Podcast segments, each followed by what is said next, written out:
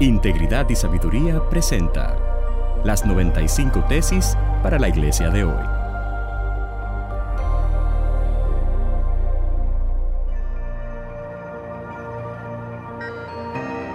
Tesis número 92 para la iglesia latinoamericana de hoy.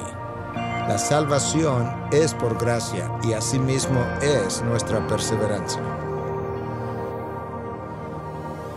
Muchos afirman que la salvación es por gracia solamente, como nosotros vemos en Efesios 2, 8 y 9.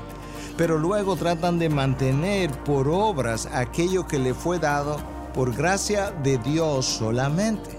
El pastor que no conoce el poder de la gracia de Dios trata de mantener a sus ovejas en obediencia, amedrentándolas con la idea de que pudieran perder su salvación si Cristo viniera hoy.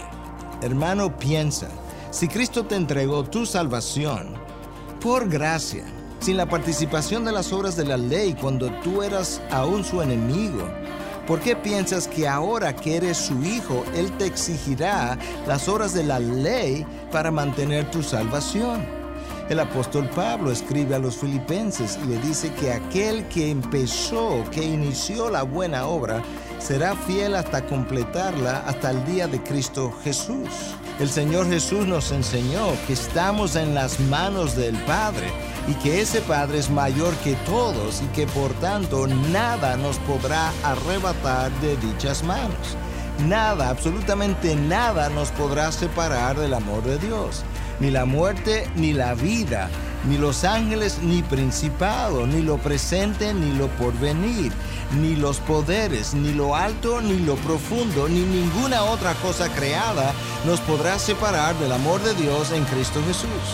Todo esto solamente habla de la obra de la gracia de Dios.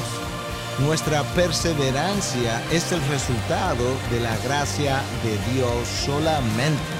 La salvación solo por gracia necesita ser predicada en cada púlpito que quiera honrar la muerte de Cristo. Sola gratia o salvación solo por gracia.